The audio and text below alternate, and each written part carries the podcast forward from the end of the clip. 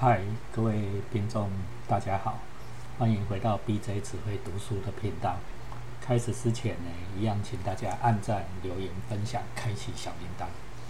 哦，今天呢，我一个人独自上场，为什么呢？因为我要讲哦，一一本我自己非常有兴趣的书，但是呢，这一本书呢，在市场上哦，不见得那么多人哦看过、喜欢哦。这本书呢，说实在是一本科学书哈。那科学书我很难把它归类做人文科学、自然科学哦。呃，书名叫做《规模的规律和秘密》哦，英文就叫 Scale 啊。哦，那英文就是 The Universal Law of Growth, Innovation, and Sustainability 哈。什么意思呢？就是说。全世界共通的法则，哈，是关于什么呢？成长啊，创新啊，或者是我们现在最强调的 SDG 啦，哈，永续性。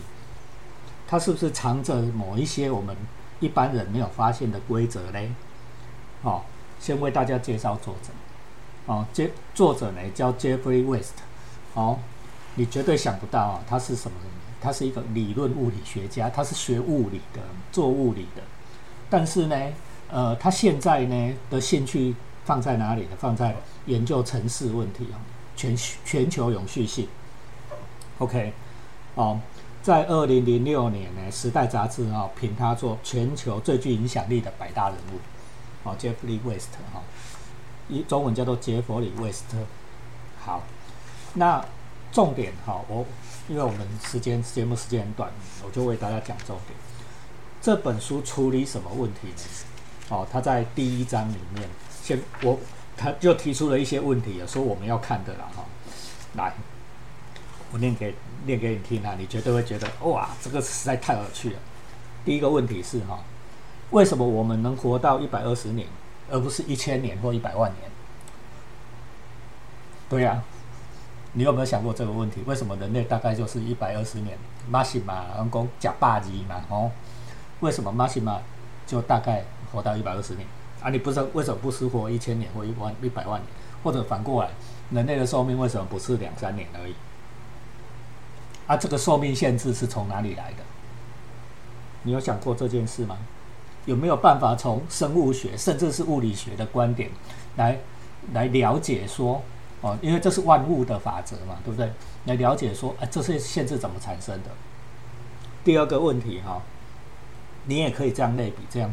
这样想，为什么哈？你知道吗？哈，你在生物课本上面学过，所有的生物都是由细胞组成的，最基本单位是细胞。我跟你讲哈，哺乳动物哦，比如说从老鼠、人类到大象哦的细胞，其实大同小异。哦，当然会有差了哈，但是大同小异。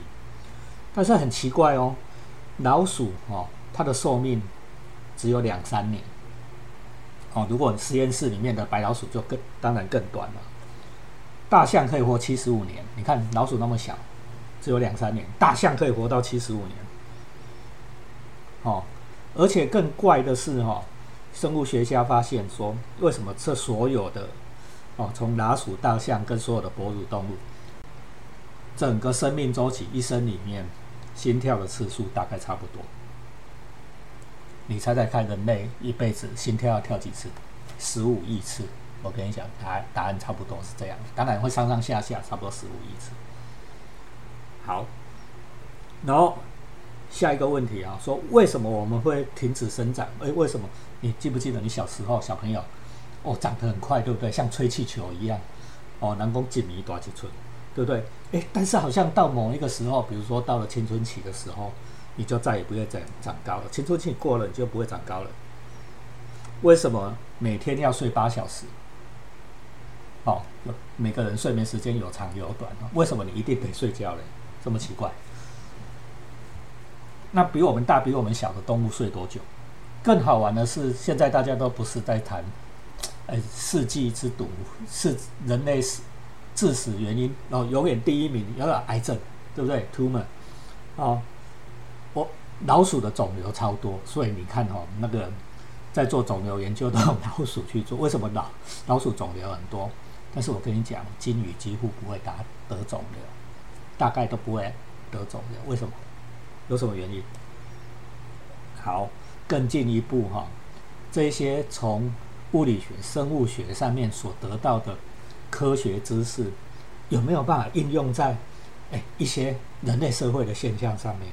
比如说，你有没有发现哈，公司组织几乎只能存活一段很短的时间，哦，百年企业都很难得了，对不对？哦，所谓相对短啊，就是百年企业都很难得。你如果去看那个经济部的统计资料，那个中小企业，那规模小的中小企业，哦，能够活过一年的，都已经不到百分之十哦，都百百分之九十以内，一年以内就要倒掉，对不对？哦，为什么城市呃公司活得相对短，但是城市一样是由人组织而成的东西？哦，城市 city 为什么？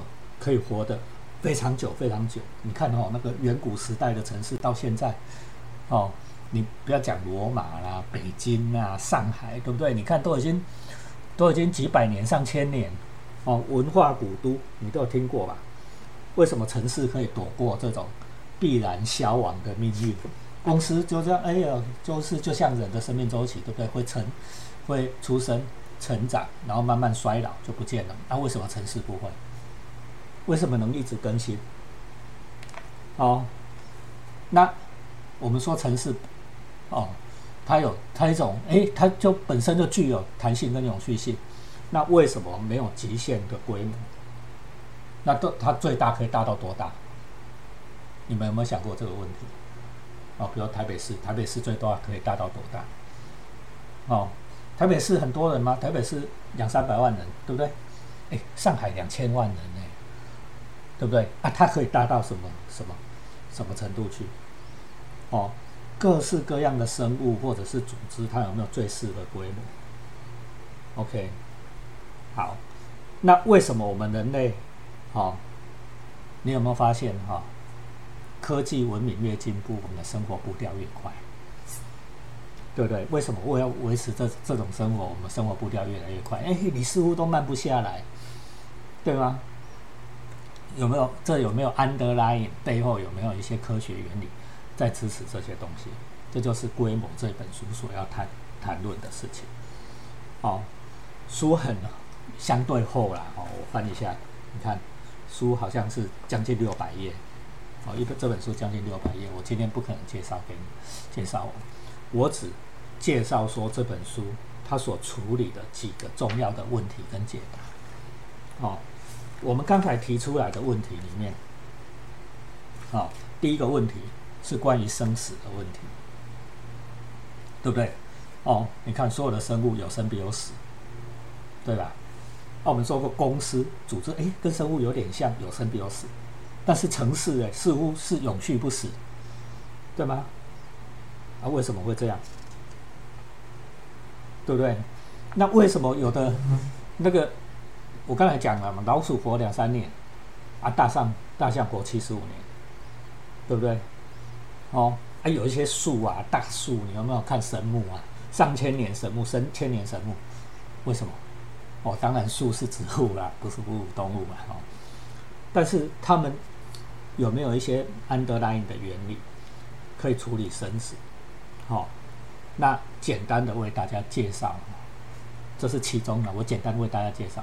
最关键的原因是热力学第二定律，啊，也就是 entropy。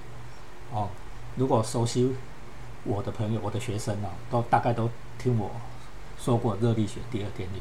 热力学第二定律哈是爱因斯坦讲的，就是说大概他认为啦，哦，宇宙间最不可能被推翻的物理定律，大概就是这个热力学第二定律。什么叫热力学第二定律？热力学第二定律。好，定义了一个名词叫 entropy，好，那中文念作低啦，啊，那有人念错念作商啊，哈，好，但是无所谓哈，就是火字边旁边一个做生意的商，商业的商啊，低啊，entropy，啊我们在物理学上面大概都讲 entropy，entropy 是什么？entropy 是一种衡量乱度的指标，就是东西系统越乱，哦，这东西越乱越杂乱。entropy 就越高，如果越整齐、越有秩序，entropy 就越低。哦，所以你你现在呢，就简单记住这个概念哈，entropy 是一种秩序的衡量，好，秩序越乱越没有秩序，entropy 就越高，然后越有秩序，entropy 就越低。好，那热力学第二定律讲什么呢？就是说系统的乱度，啊，只会增加不会减少，entropy 只会增加不会减少，就是只会越来越乱。整体而言，宇宙是一个整体系统，整个整体而言，宇宙只会越来越乱，哦，只会越来越乱，哦，那在在能量的用意的的形式哈，我们也可以用能量的的说法哈，我们你在高中、国中一定有学过说什么能量守恒定律、能量不灭定律，对不对？哦，能量会从一种形式转移到一种形式，但是整体是不会是。固定的量，没错了哈，职能互换也是一样的意意思啊，都是守恒。好，基本上守恒是对的，但是呢，热力学第二定律呢，加进了一个很重要的，啊，就是说，能量虽然形式会换，但是在转换之间一定会产生一些废热，哦，也就是说，它不会百分之百转过去，它一定会剩下一些废的废的能量。散逸到宇宙的其他地方去，也就是这些善意的能量造成了宇宙的秩序越来越乱。好，简单的来讲是这样了哈。你的物理老师当然会跟你讲越复杂。好，那我们回过头来处理这个我们刚才讲的生死问题。好，生物为什么一定会死？很简单，因为我们每一天活在世界上，哦。生物的定义里面一定跟你讲，生物在消耗能量，每天都在新陈代谢，对不对？我们吃东西东西进去是为什么？饿了我们生命的活动，哦，种种生命活动，对吗？每一个细胞就像一个在燃烧中的工厂，运作中的工厂，工厂会消耗能量，消耗能量是把能量从一个形式转变成另外一个形式，这中间就会产生废热，就会使系统的秩序变差。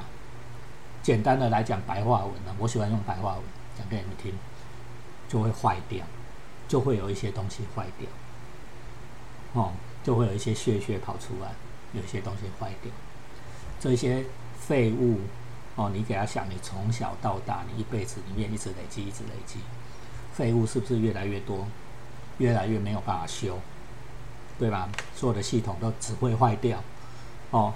你如果想要把东西修好，你就要加额外的能量进来。那总会有一天它是坏到没有办法修嘛，对吧？那就是什么的时候到了？那就是死亡。哦，所以我们讲热力学第二定律是一种宇宙性的终极定律，它是宇宙性的终极定律，它没有办法改变。哦，所有的东西有生必有死，这是这本书提的第一个。好，那。它里面就会详细解释，好，那怎么样个有生就有死？寿命在哪里？所有的系统，包含人为的系统、自然的系统，它的寿命、自然寿命都跟能量消耗有关，都跟热力学第二定律有关。你的公司什么时候会死掉？你是不是很想知道这个答案？看书。好，这本书处理的第二个问题呢，叫做缩放的问题。哦。缩放的问题，什么叫缩放问题？一般我们会觉得说，哈，讲的很简单啊，一个系统尺寸改变的时候，到底会怎么变化？我简单讲啊，假设我的体重变成一半，一个动物的体重变成一半，它所消耗的能量会不会变一半？我们常常很直觉就会想说，哎，体重变一半，那消耗能量是变一半，就吃的食物只要一半就好。或者反过来讲哦，一个动物如果体重变两倍，它吃的要不要变两倍？哎，这个问题你有没有想过这件事？哦，大家可能有一个概念啊，最近疫情对不对？是不是常常会去打疫苗，对吧？你记不记得医生都讲哦，你看那个大人要打打小孩的两倍，对不对？因为大人的体重大概是小孩的两倍，所以疫苗要打。打小孩的两倍，或者是说小孩子要打大人的二分之一。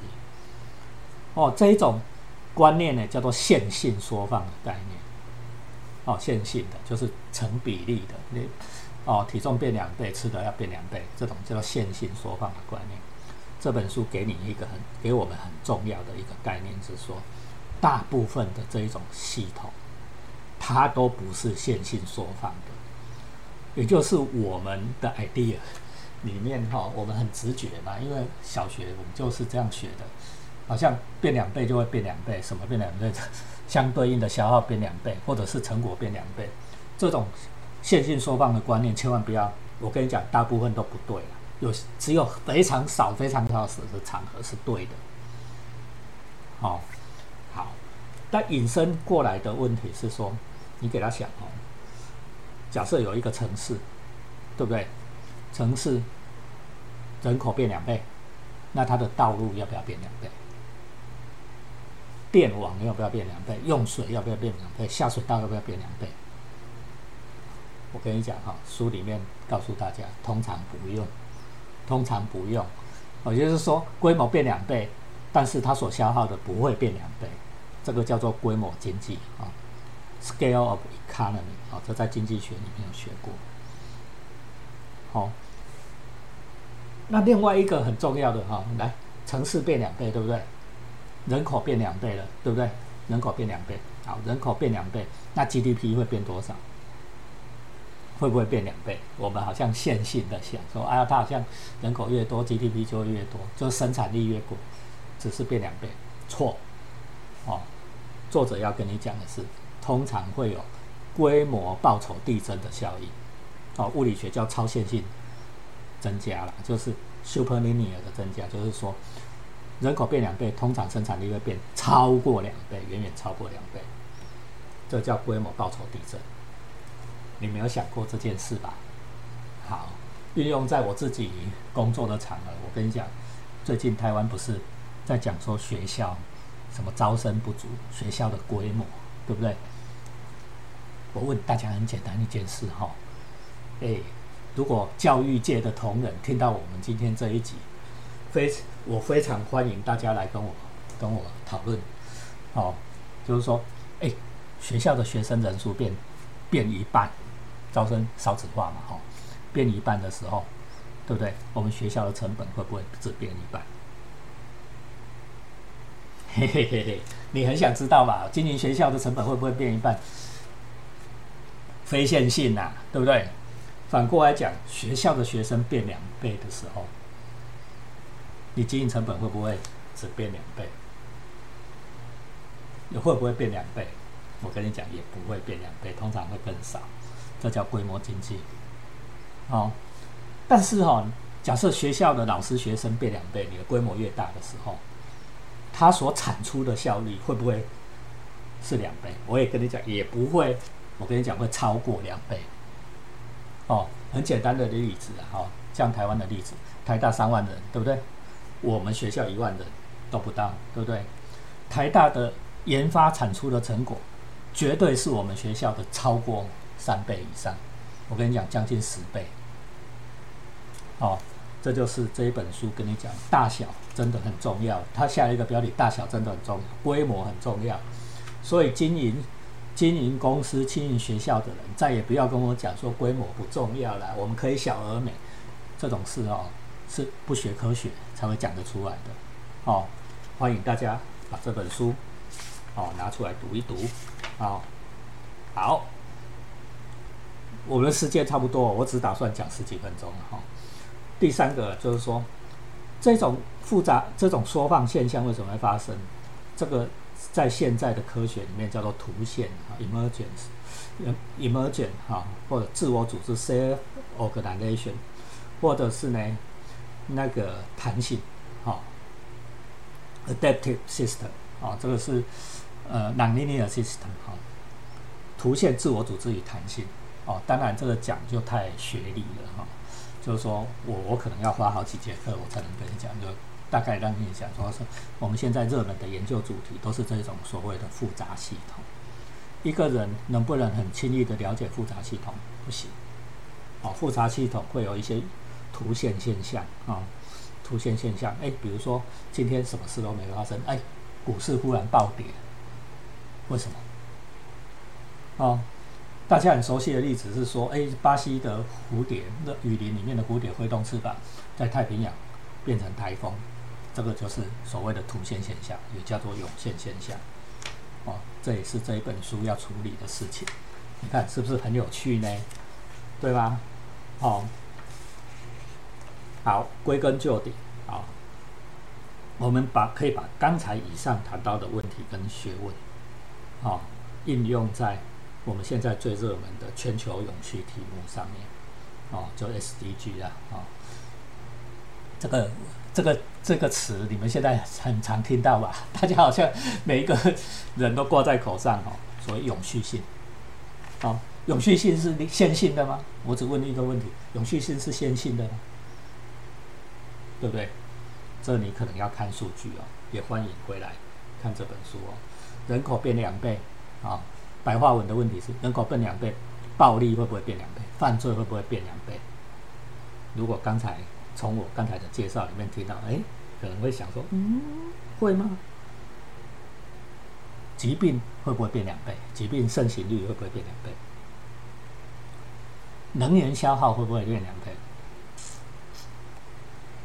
对吗？哦，或者是你会得到什么好处？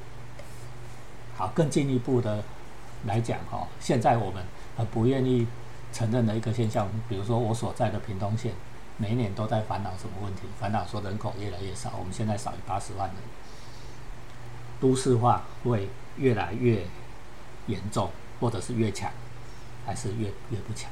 现在不是在讲地方创生嘛？要把人口回流到乡村，这是对的还是错的？